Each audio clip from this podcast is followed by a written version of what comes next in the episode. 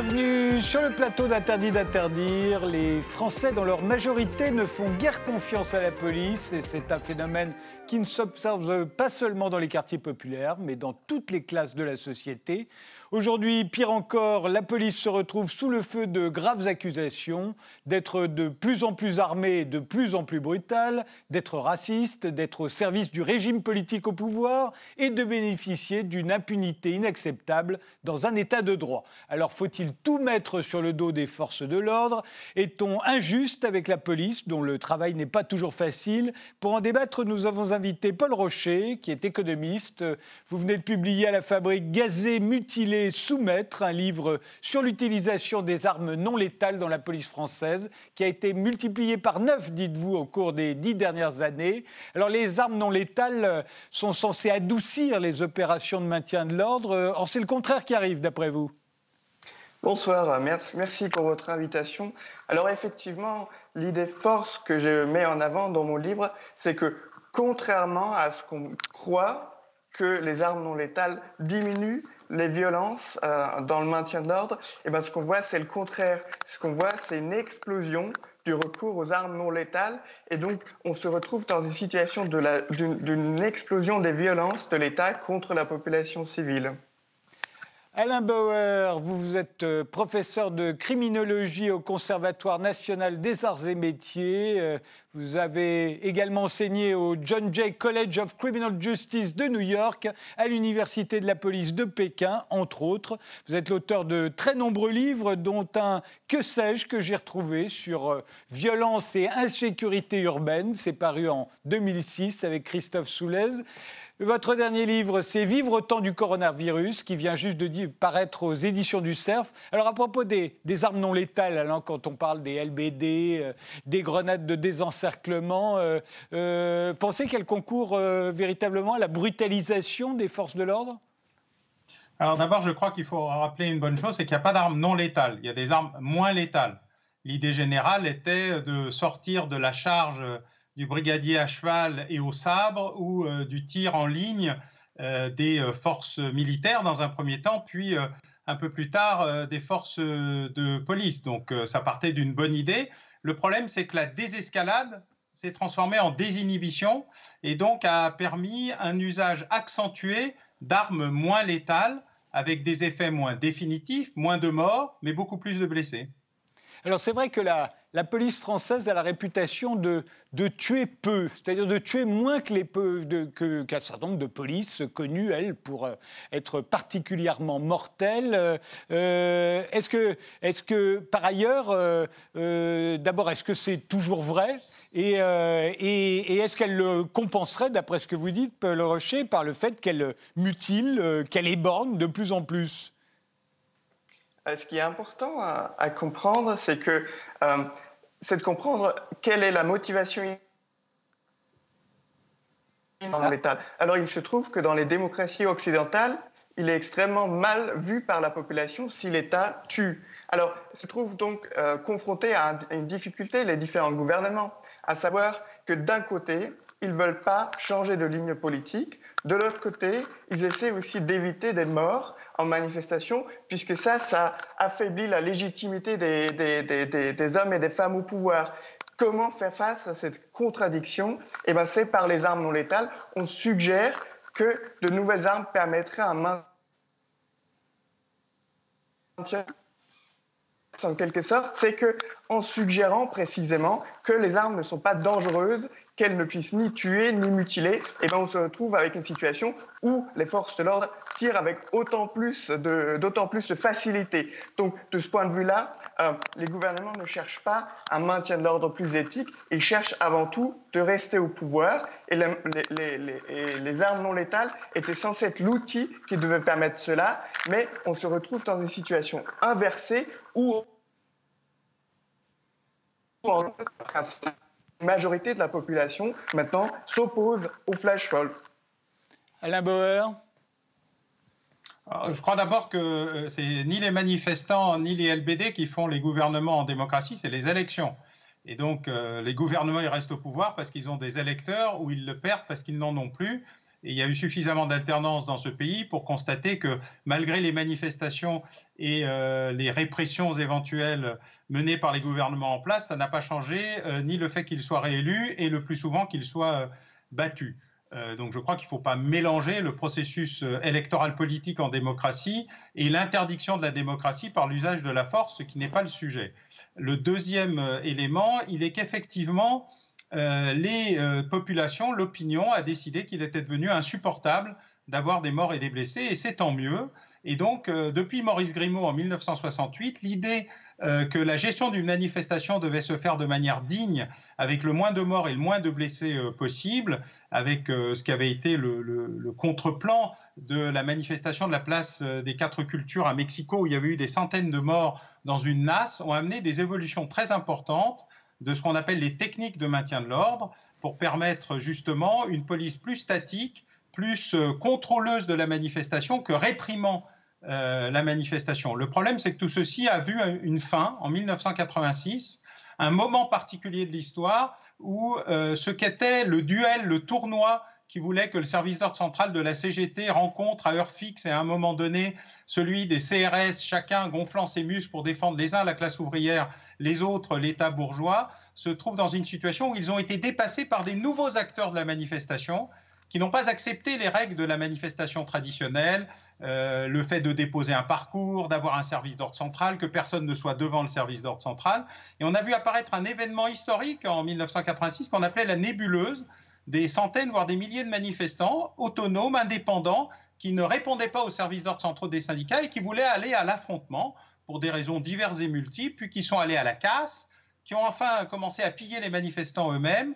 Et entre 1986 et 2020, euh, il y a eu une lente dégradation des règles traditionnelles de la manifestation qui ont amené à obtenir, avec les Gilets jaunes, des amateurs de la manifestation rencontrant des amateurs du maintien de l'ordre. Les uns n'ayant aucune idée des règles traditionnelles qui devaient être suivies et n'ayant jamais manifesté de leur vie, les Gilets jaunes, et les autres n'ayant aucune idée de comment manier des armes extrêmement dangereuses et qui n'ont jamais été faites pour le maintien de l'ordre et qu'on leur a donné pour boucher les trous de la réduction considérable des effectifs de personnel qui étaient formés et équipés et surtout maîtrisés qui étaient euh, les forces, euh, les gendarmes mobiles et les CRS. Et ceci a amené la catastrophe de l'affaire des Gilets jaunes.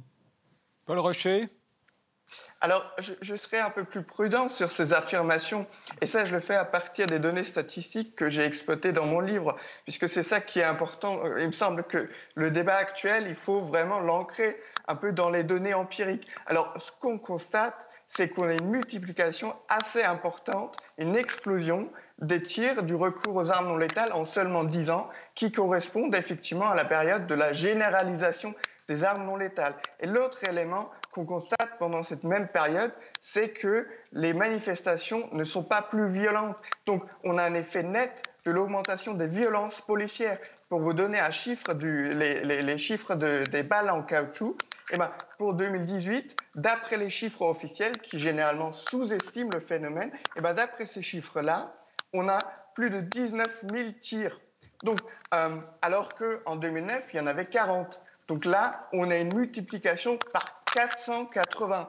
Et euh, si on prend ce chiffre-là, eh ben, on ne peut pas juste se contenter de dire c'est quelques membres des forces de l'ordre qui maîtrisent mal l'outil. Non, là, on a un effet extrêmement important, général, et c'est ça qu'il faut interroger. Et c'est seulement en réaction à ça qu'on peut comprendre aussi la situation des Gilets jaunes, euh, toutes les pratiques qui consistent à se protéger contre les armes de la police, parce que c'est ça le phénomène réel aujourd'hui.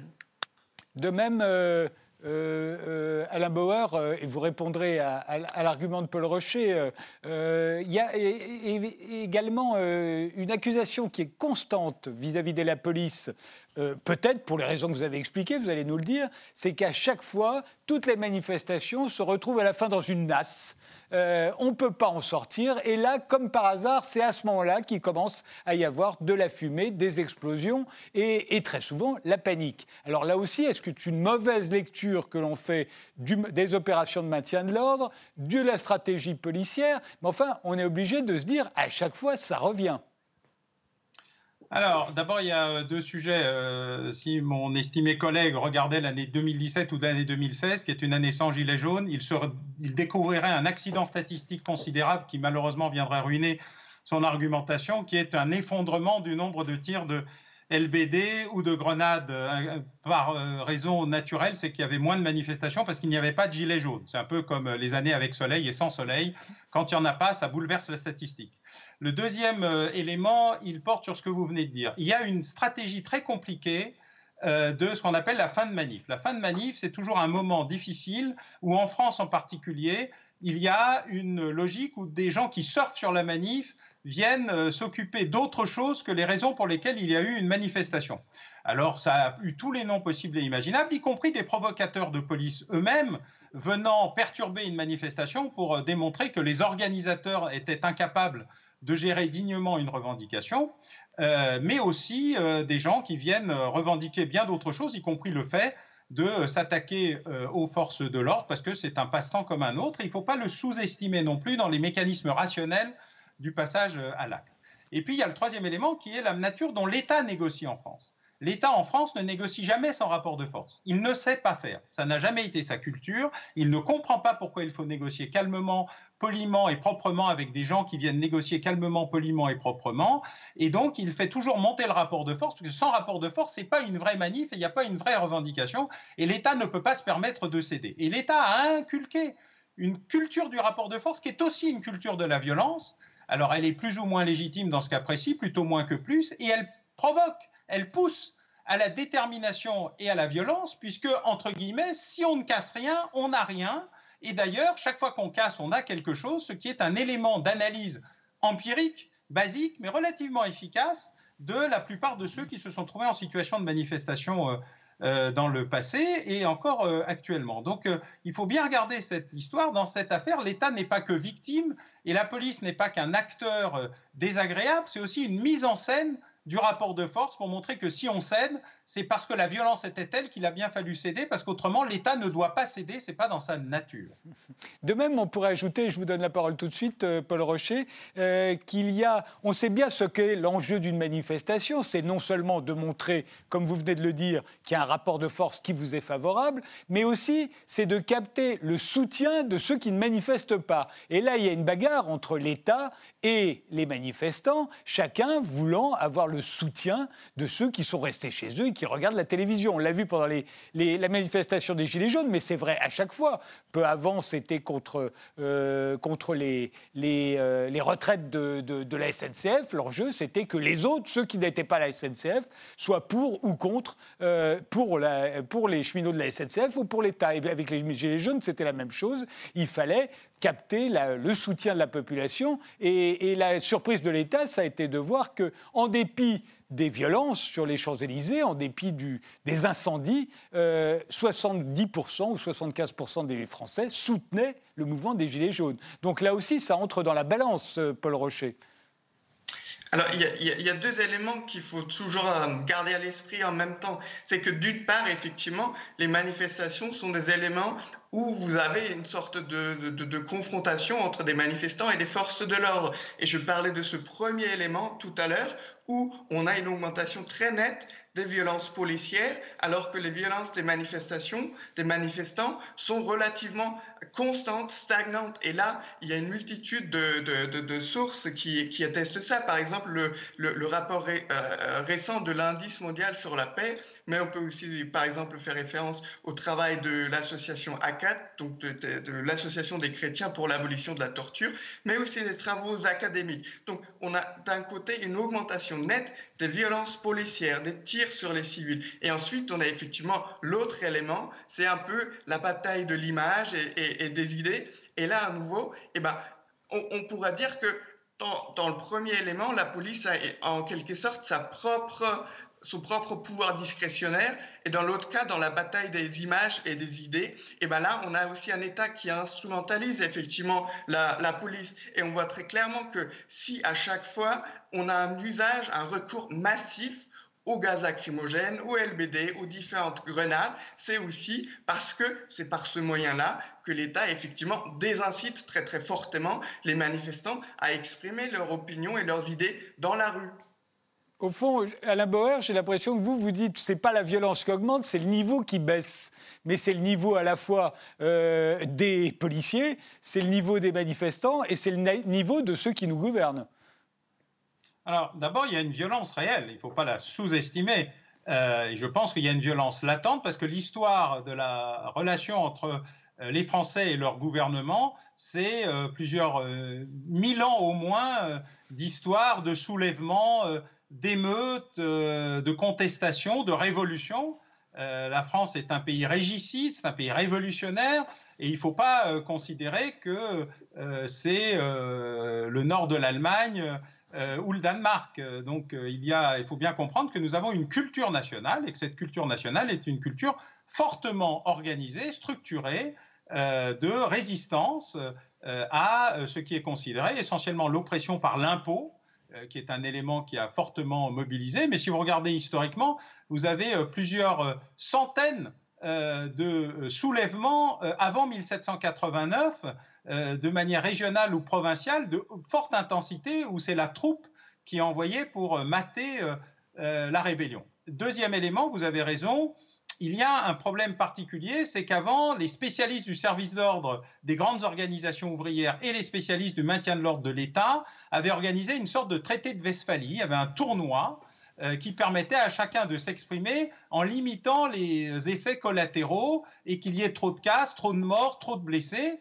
Et euh, si on voit augmenter effectivement euh, de manière assez importante le nombre de blessés dans des manifestations dues à l'usage de euh, moyens inadaptés et mal gérés par euh, des novices du maintien de l'ordre policier, il y a une baisse tout aussi tendancielle du nombre de morts euh, depuis une centaine d'années, puisque grosso modo, la mortalité en France est un pays est, dans une situation où elle s'est quasiment effondrée, puisqu'elle est passée de 150 homicides pour 100 000 habitants à 1 ou 2. et donc, les homicides par les forces de police euh, sont à peu près du même niveau. Par contre, il y a une forte augmentation des règlements de compte entre malfaiteurs, dont on parle jamais, mais qui est un sujet qui mériterait probablement qu'on s'y intéresse un jour, et un niveau relativement bas de personnes tuées par les forces de police. Par contre, il y a une augmentation importante des personnes blessées, notamment par l'usage maladroit et dangereux du LBD ou de la grenade de désencerclement, armes qui n'ont jamais été faites pour le maintien de l'ordre, qui ne sont pas faites pour le maintien de l'ordre, qui devraient être interdites en matière de maintien de l'ordre, de même qu'un certain nombre de gestes techniques en matière euh, d'interpellation qui relèvent exactement euh, du même dispositif. Donc oui, il y a une baisse de la formation, il y a une baisse du niveau qualitatif, il y a une baisse des effectifs de personnel formé, a une augmentation massive des recours à des personnels, brigades anticriminalité, euh, policiers disponibles, eu égard à l'augmentation majeure et à la récurrence, la fatigue généralisée aussi euh, parce que euh, quasiment une année et demie euh, ou deux années de gilets jaunes ont épuisé les forces et surtout ont nécessité le recours à des amateurs et des amateurs de la manifestation face à des amateurs du maintien de l'ordre, ça provoque beaucoup de blessés et beaucoup trop de blessés avec des armements parfaitement inadéquats, obsolètes et dangereux. Autre accusation contre la police depuis notamment l'affaire George Floyd aux États-Unis, c'est d'être raciste. Euh, alors on a vu beaucoup de syndicats policiers euh, euh, protester, notamment contre le ministre de l'Intérieur, en disant il n'est jamais arrivé en France des choses comme celles qu'on avait vues avec George Floyd. Et puis immédiatement, un certain nombre d'organisations antiracistes dire au contraire, il y a Dana Traoré et il y en a plein d'autres. Alors, des policiers racistes, c'est évident, il y en a comme dans toutes les, dans toutes les professions, mais un système qui encouragerait le racisme, qui le rendrait euh, euh, non pas systématique, mais systémique. Euh, vous l'avez vu ça, Paul Rocher? Alors, avant de répondre à cette question-là, permettez-moi d'ajouter une petite précision qui me semble importante. Il me semble que la question des armes non létales ne soit pas seulement une question de formation, c'est une question de l'outil en tant que tel, puisque si vous avez un LBD, par exemple, bah, pour qu'il soit, pour qu'un tir soit non létal, il faut que soit respectée une certaine distance de tir, comme sur un stand de tir. Il faut qu'il y ait un tireur statique et une cible statique. Et c'est autant de conditions qui ne sont pas remplies dans la réalité du maintien de l'ordre, où il y a une mauvaise, euh, mauvaise vue, mauvaise luminosité, souvent à cause du gaz lacrymogène massivement utilisé. Vous avez des tireurs qui sont mobiles, vous avez des cibles qui sont mobiles. Et d'ailleurs, certains formateurs de la police même euh, insiste sur cet élément-là. Donc c'est pas seulement une question de la formation, c'est l'outil en tant que tel qui pose problème. Et alors, euh, pour rebondir du coup sur ce qui est important aussi, et ça c'est soulevé par la sociologie de la police, c'est que les policiers ont une vision très sélective du maintien de l'ordre.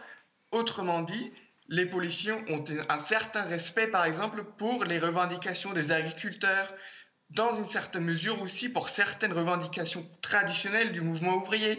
Par contre, ce qu'ils n'aiment pas du tout, c'est ce qu'ils considèrent comme des jeunes, des, euh, des, étudiants, des privilégiés, des casseurs. Et donc ça semble assez clair à première vue il y a d'un côté ceux qui sont légitimes, de l'autre côté ceux qui ne sont pas. Sauf que la catégorie de casseurs permet de faire glisser les uns dans la deuxième catégorie et donc de soumettre ces personnes à une violence accrue. Donc ce qui est important, c'est qu'effectivement, la police, elle est imprégnée de stéréotypes et ces stéréotypes, eh ben, se, se, traduisent ici dans son utilisation des armes, mais aussi dans la manière dont elle utilise effectivement différentes manières d'arrêter de, des personnes et, de les étrangler. Mais il, me semble assez clair et c'est assez bien établi que la police, elle est imprégnée de stéréotypes et il n'y a pas seulement des stéréotypes sur les différentes personnes mobilisées, mais c'est aussi des Aujourd'hui, donc effectivement, il y a un problème de racisme systémique. Alain Bauer, euh, vous qui êtes professeur de criminologie, vous qui avez enseigné dans un certain nombre de polices, est-ce qu'on enseigne aussi des stéréotypes Je me souviens que moi, quand j'avais 20 ans, je me faisais jamais contrôler dans le métro, mais dès que je passais une frontière, j'y avais droit, on me fouillait. Euh, je me suis dit, je dois être dans un stéréotype qu'on enseigne aux douaniers. Bah, il y a surtout un stéréotype qui s'appelle l'existence des stéréotypes chez les êtres humains. Et donc, euh, je sais que c'est une découverte importante, mais chacun provoque ses propres stéréotypes à ses propres euh, personnes qu'il a dans le pif et d'autres qu'il aime bien sans savoir exactement euh, pourquoi. Quand il y a un processus systémique, ça nécessite qu'on soit fier de. C'est-à-dire qu'il euh, y a des polices du sud des États-Unis où on est fier d'être raciste, où on le proclame, où on a le drapeau confédéré, où on se balade avec un petit porte-clés du Ku Klux Klan, et c'est même un instrument de promotion. Ça, c'est du racisme systémique. Ça n'existe pas, à ma connaissance, en France ni dans la plupart des pays européens. Je ne connais pas de raciste systémique. Voilà. Il n'y a pas de système systémique de racisme. Il y a un système qui vise à ce que des policiers, eux, soient racistes et qu'on les tolère euh, parce que l'esprit de corps fait que une minorité euh, de ces individus a pris en otage le reste du dispositif et qu'il a le plus grand mal à expurger euh, ce qui reste de ce qui est en intérieur de lui. Et c'est d'autant plus vrai d'ailleurs que si vous regardez la manière dont on s'exprimait vis-à-vis des étrangers, quelle que soit leur nature et leur origine, ce qu'on dit aujourd'hui euh, des euh, immigrés originaires d'Afrique euh, ou du Maghreb, on le disait exactement de la même manière des Polonais blancs, blonds aux yeux bleus et catholiques dans le nord de la France, des Italiens bruns aux yeux bruns et catholiques dans le sud-est, ou euh, des Espagnols de l'autre côté. Donc euh, il y a en la matière une problématique xénophobe, sans doute, et partiellement, marquée aussi par le fait que les vagues d'immigration sont plus représentées par des jeunes hommes euh, que par d'autres populations et que les jeunes hommes, ils sont plus remuants que les vieilles dames et ils ont une activité plus importante et ils sont plus déterminés, ils se réunissent plus en groupe et on voit apparaître ces stéréotypes. Et je vais vous en donner un exemple qui vous éclairera sans doute qui est une enquête qui a été faite sur l'interpellation d'automobilistes américains euh, d'origine africaine, donc afro-américains, dans un État de l'Est des euh, États-Unis. Et l'analyse qui avait été faite, c'est à peu près 10% des conducteurs dans cet État et 70% euh, des personnes interpellées. Donc il y avait un tropisme qui était que les policiers blancs interpellaient beaucoup plus les automobilistes noirs et pour des contrôles qui, visiblement, n'avaient aucun autre intérêt que d'être racialement orientés.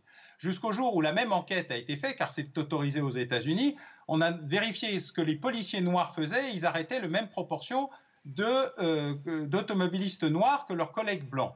la question leur a donc été posée de savoir s'ils voulaient faire ça pour être comme les autres, aussi racistes que leurs collègues blancs, pour se faire bien voir de leurs collègues blancs, ou si par hasard il y avait autre chose. Et leur réponse a été beaucoup plus prosaïque. Elle a dit on n'arrête pas les conducteurs noirs des voitures, on arrête les voitures poubelles qui sont majoritairement conduites par des pauvres et qui sont majoritairement des noirs. Donc il faut toujours faire attention. Quand on fait une étude sociologique, il faut éviter la sociolatrie, c'est-à-dire essayer de faire euh, euh, correspondre ces préjugés avec une science euh, qui est la sociologie. dans la réalité, il faut toujours aller chercher où est l'élément qui se cache. Par exemple, est-ce que les policiers, ils arrêtent plus les jeunes, les jeunes immigrés ou les jeunes à capuche? Et quand vous demandez aux baqueux, euh, les, policiers des bacs, qui ils arrêtent et comment ils arrêtent, il y a deux raisons pour lesquelles ils arrêtent. D'abord, ils se vengent des insultes et des colibets et des moqueries qu'ils ont eues le reste de la journée. Ça, c'est un phénomène humain condamnable mais humain. Et le deuxième, c'est qu'ils arrêtent des capuches parce que pour eux, la capuche est l'indicateur d'un comportement particulier. Et je terminerai en disant casseur, c'est pas un mouvement social, casseur. Casseur, c'est quelqu'un qui casse. Et en la matière, dans aucun pays du monde, casseur, c'est une affirmation d'une opinion, d'une religion ou d'une expression. Casseur, c'est quand je viens casser, et casser, c'est un délit. Et je ne vois pas dans quel pays du monde on pourrait tolérer qu'un casseur puisse casser et que le fait de l'interpeller soit considéré comme un acte de racisme anti-casseur, car il n'y a pas de racisme anti-casseur, il y a l'application de la loi. J'entends bien que c'est probablement une loi bourgeoise, mais jusqu'à présent, la propriété est tout aussi défendue par la Déclaration des droits de l'homme que la liberté la sûreté, que vous avez euh, omis dans un coin, mais c'est important de rappeler qu'il y a un équilibre dans la Déclaration des droits de l'homme et la propriété. Pourquoi pas Et donc tous ces éléments-là doivent être pris en regardant de manière attentive ce qu'est la réalité, il y a des policiers racistes, il n'y a pas de racisme systémique dans la police nationale ou la gendarmerie nationale en France dans la situation présente. Ce qui n'était pas le cas sous l'occupation, par exemple, où vous pourriez dire assez facilement qu'il y avait un racisme systémique et déterminé et une collaboration active euh, pendant longtemps des forces de sécurité à l'extermination et l'interpellation des juifs, des gaullistes, des homosexuels, des tziganes et euh, des républicains espagnols ou des réfugiés politiques. On pourrait peut-être le dire aussi pour la police pendant la guerre d'Algérie, par exemple, où il y a eu quelques problèmes également. Mais on fait une pause et on continue ce débat juste après.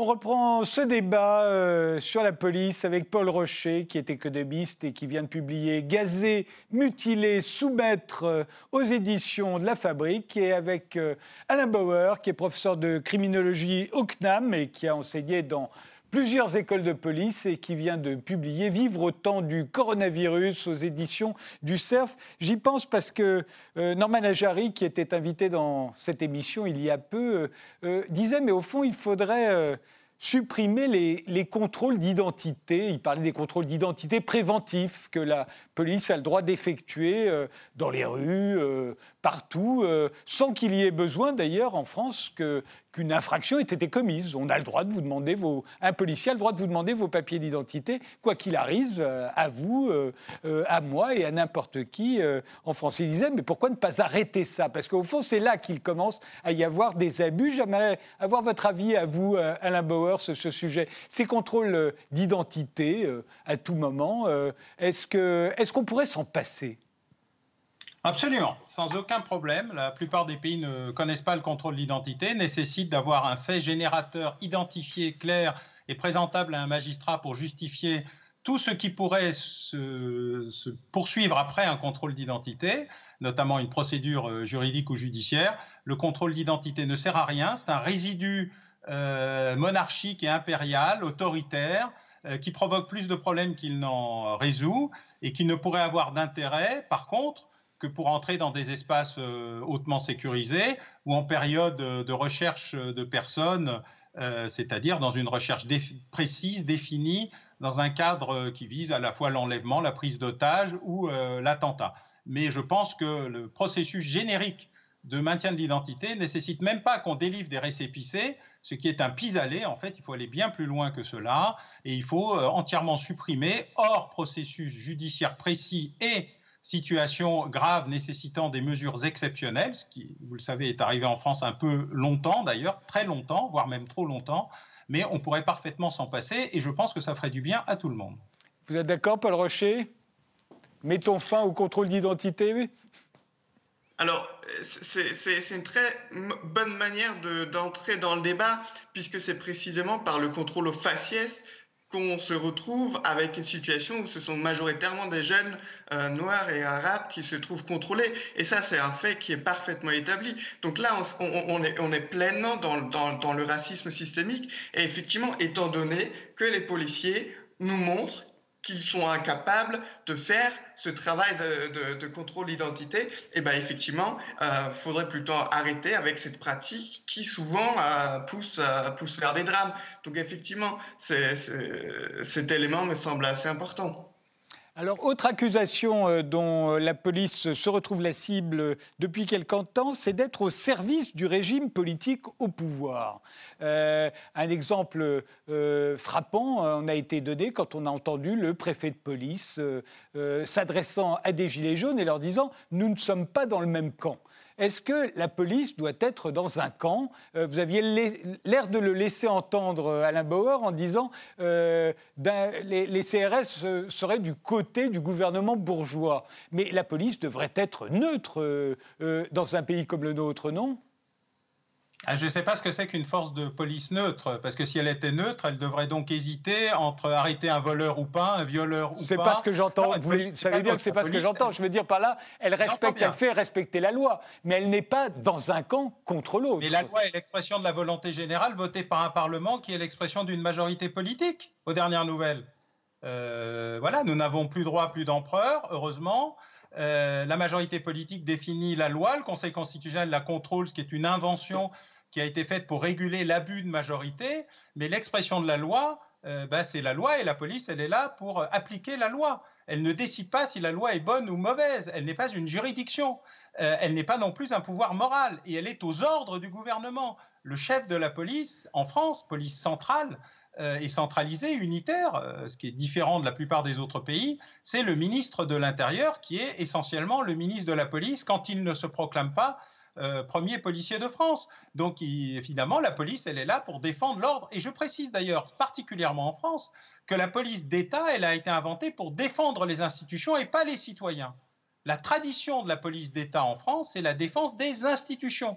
Ce sont les polices locales et municipales qui défendaient les, les citoyens jusqu'à leur étatisation par le maréchal Pétain.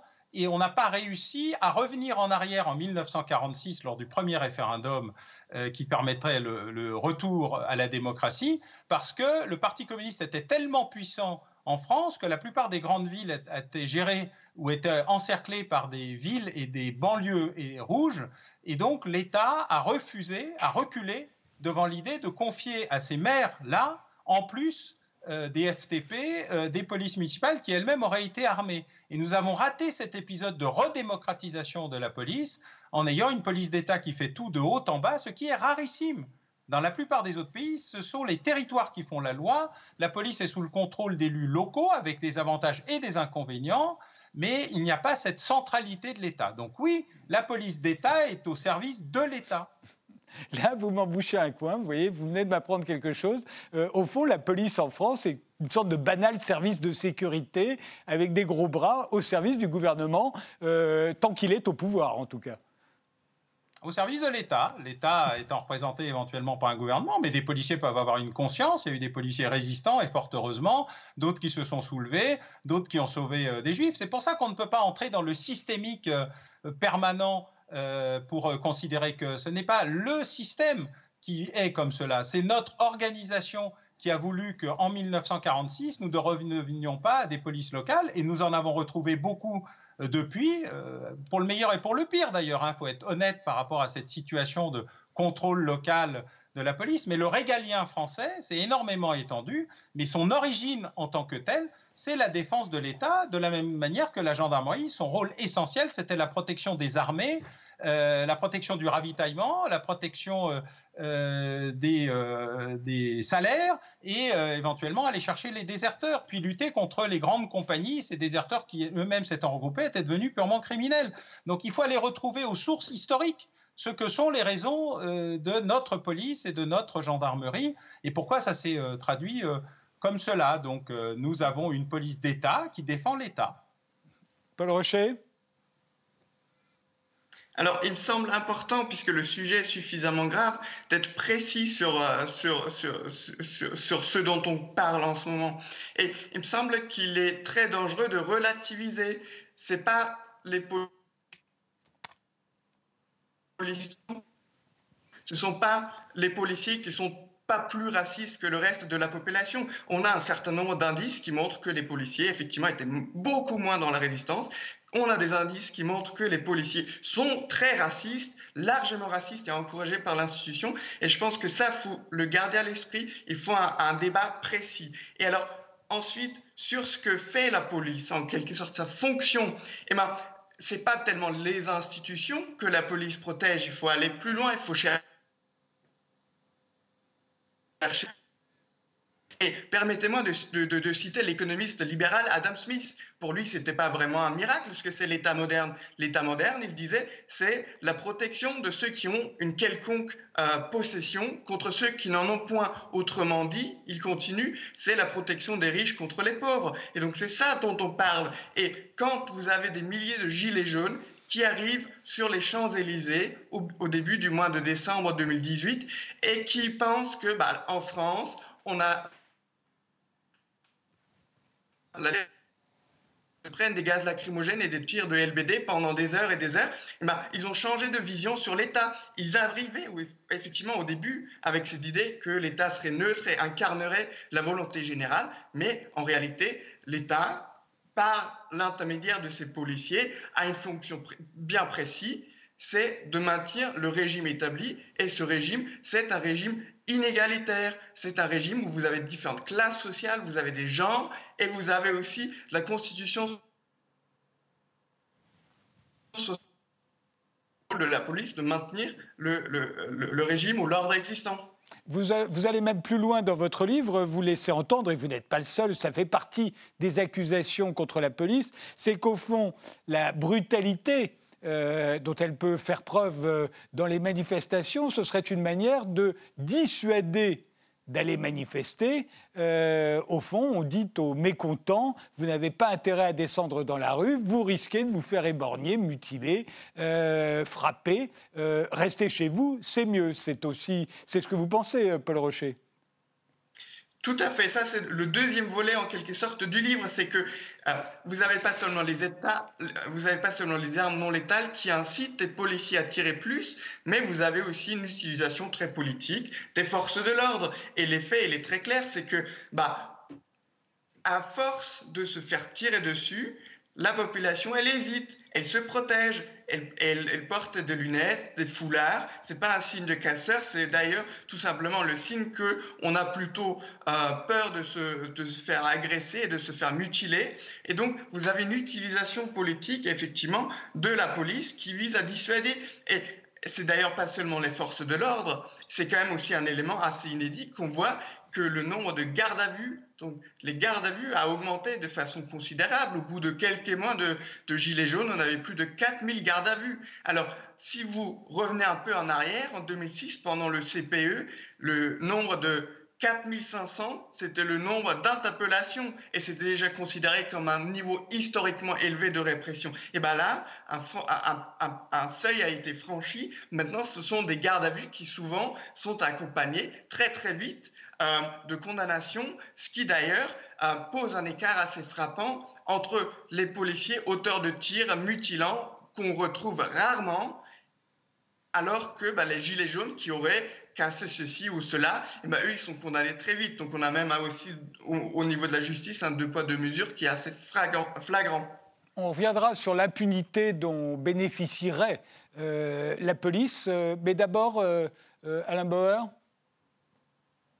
alors, je vais enlever la partie cours de marxisme-léninisme parce que ce n'est pas mon truc particulier et que je ne suis pas spécialement versé dans la science politique archéologique. Euh, sur le reste, euh, il y a euh, deux sujets. D'abord, le problème, c'est que les manifestations, quand elles sont violentes, elles sont violentes. La raison de la violence est probablement partagée. Ceci posé, si vous, moi ou mon estimé interlocuteur passait trois heures à se prendre des cailloux, des boules de pétanque, des pavés, imperturbablement dans la figure, on pourrait se demander effectivement qui est le violent et qui ne l'est pas. Et une partie de ce problème relève justement de la capacité à maîtriser les humeurs de ceux qui sont censés maintenir l'ordre et faire en sorte d'ailleurs que ceux qui sont en face arrivent à les maîtriser aussi. Car il m'arrive de rencontrer euh, des gens euh, qui sont plutôt black bloc et eux, quand ils viennent dans une manifestation, ils ne se demandent pas si elle va être violente et s'ils vont en profiter. Ils viennent pour faire en sorte qu'elle soit violente et qu'ils en profitent. Euh, alors, ils ont sans doute des tas de bonnes raisons et ils les expliquent longuement. D'ailleurs, ils ne manquent pas maintenant de donner des, des entretiens, ce qui permet de savoir exactement ce qu'ils pensent et pourquoi ils le font. Mais leur détermination est préalable au fait que la manifestation se passe bien ou mal. Une manifestation où il n'y aurait aucun responsable qui tire, qui bloque ou qui fasse que, que ce soit, aurait probablement droit à ces violences à la fin, parce qu'une manifestation qui ne se termine pas avec des violences n'est pas une vraie manifestation. Et euh, il se trouve que les deux parties en présence sont assez d'accord avec ce point de vue. Euh, l'une parce qu'elle considère que c'est le seul moyen de taper fort dans l'État et dans sa représentation qui est la police d'État ou la gendarmerie mobile dans ce cas précis, ou les CRS, et euh, les autres, parce que quand on leur dit charger après s'en être plein la gueule pendant plusieurs heures, il y a une sorte de défoulement euh, collectif qui, malencontreusement, est plus ou moins maîtrisé. Et au fur et à mesure où on a réduit la compétence, la formation, l'expérience euh, des policiers spécialisés qui étaient en charge du maintien de l'ordre, évidemment avec euh, beaucoup plus de dégâts qu'avant et euh, beaucoup plus d'exactions qu'avant. Donc il faut voir les deux sujets de cette manière-là, mais indiscutablement, il y a un enjeu. Alors par ailleurs, aux dernières nouvelles, on ne vote pas dans les manifs, on vote dans les bureaux de vote. Et quand on vote dans les bureaux de vote, on a largement le, soin d'expliquer au gouvernement qu'on veut en changer, qu'on en a marre, que c'est pas celui-là qu'on voit. Et on voit d'ailleurs la dissonance qui existe entre le mouvement social quand il s'exprime dans la rue et le mouvement social quand il s'exprime dans les urnes. Alors soit il ne va pas voter, ce qui est une manière de résoudre la question par l'absence, soit il ne vote pas exactement euh, de la même manière que ce qu'on voit dans la rue. Il y a un effet miroir de la rue par rapport à la réalité euh, euh, physique. Par exemple, vous disiez tout à l'heure qu'une majorité de Français n'aimaient pas la police ou leur police. Il y en a beaucoup moins qu'avant, mais une majorité de Français sont toujours satisfaits de la manière dont leur police fonctionne. Ça n'est pas valable dans toutes les catégories d'âge, mais c'est valable à peu près dans toutes les catégories sociales. Donc il faut être très prudent sur euh, l'idée qu'on se fait en regardant les choses et la manière dont elles s'expriment, notamment euh, dans les euh, on peut être parfois extrêmement surpris, et en France en particulier, les pronostics électoraux sont rarement à la fin ce qu'ils étaient au début, que ce soit dans les sondages, dans les commentaires politiques ou dans les exhortations sociolatriques. Euh, j'ai dit au début de l'émission qu'une euh, majorité de Français n'avaient guère confiance dans sa police. Euh, je n'ai pas dit qu'elle ne l'aimait pas. Et que c'était vrai dans toutes les classes sociales. J'ajouterais, vous n'avez pas répondu sur la... Est-ce qu'il pourrait y avoir une stratégie, Alain Bauer, qui consisterait à dissuader les Français d'aller manifester? En leur disant, on ne va pas manifester impunément comme, ça. ça comporte un risque, une façon de s'engager au fond. Et, bah, D'abord, on ne va pas manifester impunément comme ça parce qu'il y a toujours une législation sur le fait qu'on ne manifeste pas comme on veut, quand on veut et où on veut. Et ça n'est pas lié euh, ni euh, de l'actuel président de la République, ni du mouvement des Gilets jaunes. L'organisation des manifestations, c'est toujours fait en France dans un processus relativement carré qui a toujours extraordinairement bien fonctionné jusqu'à 1986 à part l'épisode 1968 dont on reconnaîtra qu'il était un peu exceptionnel, et qui ensuite s'est dégradé au fur et à mesure du moment où de nouveaux acteurs de la manifestation sont venus et qu'on considérait qu'il n'y avait plus de règles d'organisation de la manifestation, il n'y avait plus de règles de parcours, il n'y avait plus de règles d'horaire, il n'y avait plus de règles de définition, bref, tout ce qui est à peu près le niveau du euh, code de la route, euh, feu rouge, passage piéton, euh, ligne jaune, avait disparu. Et dans ce chaos administratif ou organisationnel, on le prendra comme on voudra, les grands organisateurs de manifestations, les grands spécialistes de la manifestation les organisations syndicales ouvrières, d'abord se sont beaucoup affaiblis, ensuite ont perdu la capacité à maîtriser de grands services d'ordre qui étaient capables justement de décider de ce qu'étaient les limites de euh, l'exercice, et évidemment, il y a une confrontation nouvelle entre des gens qui ne veulent pas obéir à des règles qu'ils considèrent comme désuètes, obsolètes ou anti-liberté de manifester, et des responsables de l'État qui décide qu'il faut trouver un moyen, effectivement, de résoudre euh, la quadrature du cercle, qui est la gestion de manifestations interdites ou non autorisées. Alors, il y en a eu des tas, y compris durant l'état d'urgence après euh, les, euh, les, attentats terroristes, donc ce n'est pas une nouveauté particulière. Et effectivement, il y a une tentation du contrôle préalable de la réduction des capacités d'arrivée en ville, du contrôle au départ des trains ou euh, sur les autoroutes, euh, du contrôle plus ou moins légal sur euh, est-ce que vous avez un gilet jaune ou pas, dont je rappelle qu'il est toujours obligatoire dans les véhicules, mais ça dépend où on le met sans doute. et donc on a vu effectivement des tactiques visant à réduire la capacité de venir en manifestation. Je précise pour autant que ça n'a pas empêché un très grand nombre de manifestations d'avoir lieu, y compris durant l'état d'urgence antiterroriste et encore aujourd'hui en période Covid. Paul Rocher Alors, je répète une chose que j'ai mentionnée tout à l'heure. Moi, je suis un défenseur du débat factuel. Mon livre est construit sur un, grand nombre de données qui d'ailleurs sont publiquement disponibles. Euh, et je considère que c'est assez dommage qu'on commence à coller des étiquettes sur son interlocuteur, surtout si c'est pour reprendre des choses qui finalement étaient déjà démontrées dans le débat comme fausses. Donc je répète que les torts ne sont pas partagés quand on parle des violences policières aujourd'hui en France. Et c'est pour ça que je, répète, les chiffres, elles sont assez claires. Je vais, je vais vous les répéter. Donc on a une explosion du recours aux armes non létales en même pas 10 ans le recours a augmenté par 9. Pour le LBD, il a même augmenté, il a été multiplié par plus de 480. Donc voilà un élément d'explosion de violence. Et de l'autre côté, on a un contexte des manifestations qui ne deviennent pas plus violentes. Donc là, c'est clairement la police qui est responsable de l'augmentation des violences. Et donc il ne suffit pas de coller des étiquettes aux uns ou aux autres. Il faut et il suffit de se référer aux chiffres et de mener le, débat sur cette base-là. Donc c'est ça qui me semble assez important à garder à l'esprit ici. Et, vous le disiez tout à l'heure, euh, il y a le problème, euh, enfin l'accusation aussi euh, qu'on porte en général sur, sur la, police, à savoir qu'elle qu'elle aurait l'impunité. Est-ce que vous êtes d'accord avec l'idée qu'il y a une impunité de, de la police Alain Bauer, on dit que l'inspection générale des services, c'est la police, c'est pas ça dépasse une, un organisme indépendant, donc forcément elle arrange un peu les choses. Enfin, il y a toutes ces accusations-là, c'est un faisceau d'accusations pour dire que la police non seulement est de plus en plus violente, mais qu'en plus, elle n'est jamais punie. Alors un mot simplement d'abord pour finir avec ce, débat sur les chiffres disent la vérité, ce qui est quand même un événement. Hein. Il y a les mensonges, les gros mensonges et les statistiques. Euh, pour ce qui est de la manipulation des statistiques, celles qui euh, fonctionnent en France sont plutôt à un niveau élevé. Et donc le fait de comparer un état, euh, un moment de grande sécheresse et un moment de grande glaciation amène à considérer qu'effectivement il y a deux extrêmes. Si on supprime les deux extrêmes, on retrouve la réalité. Donc il faudrait aussi comparer ce qui est comparable dans la durée, pas en prenant l'extrême particulier, réel qui est euh, celui de l'épisode Gilet jaune. Il faudrait donc revenir un petit peu en avant et puis ensuite euh, avoir un, phénomène de comparaison. Le deuxième sujet, c'est oui et non. Euh, il y a très peu d'impunité dans la police dans ses affaires internes.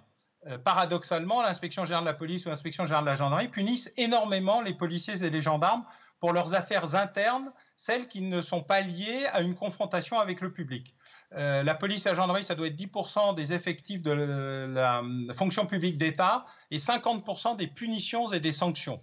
Donc c'est extrêmement euh, puissant et relativement violent, euh, même si la violence dans ce cas-là est symbolique. Par contre, et c'est très paradoxal, dès qu'il y a la confrontation avec quelqu'un venu de l'extérieur, un civil, une interpellation, bref, le système se transforme en défenseur du corps. Il passe de procureur à défenseur presque automatiquement, comme s'il défendait par esprit de corps l'ensemble de l'institution euh, policière ou euh, gendarmique d'ailleurs, mais plutôt policière dans ce cas précis, et en le faisant dans des conditions euh, d'absence de lisibilité, de transparence, je dirais même, il y a une relation presque incestueuse dans la manière dont l'inspection générale intervient sur les affaires qui concernent des personnes extérieures à la police, notamment au moment d'interpellation, de garde à vue, euh, et ça a été longtemps vrai aussi euh, euh, pour l'administration pénitentiaire. des outils ont vu le jour.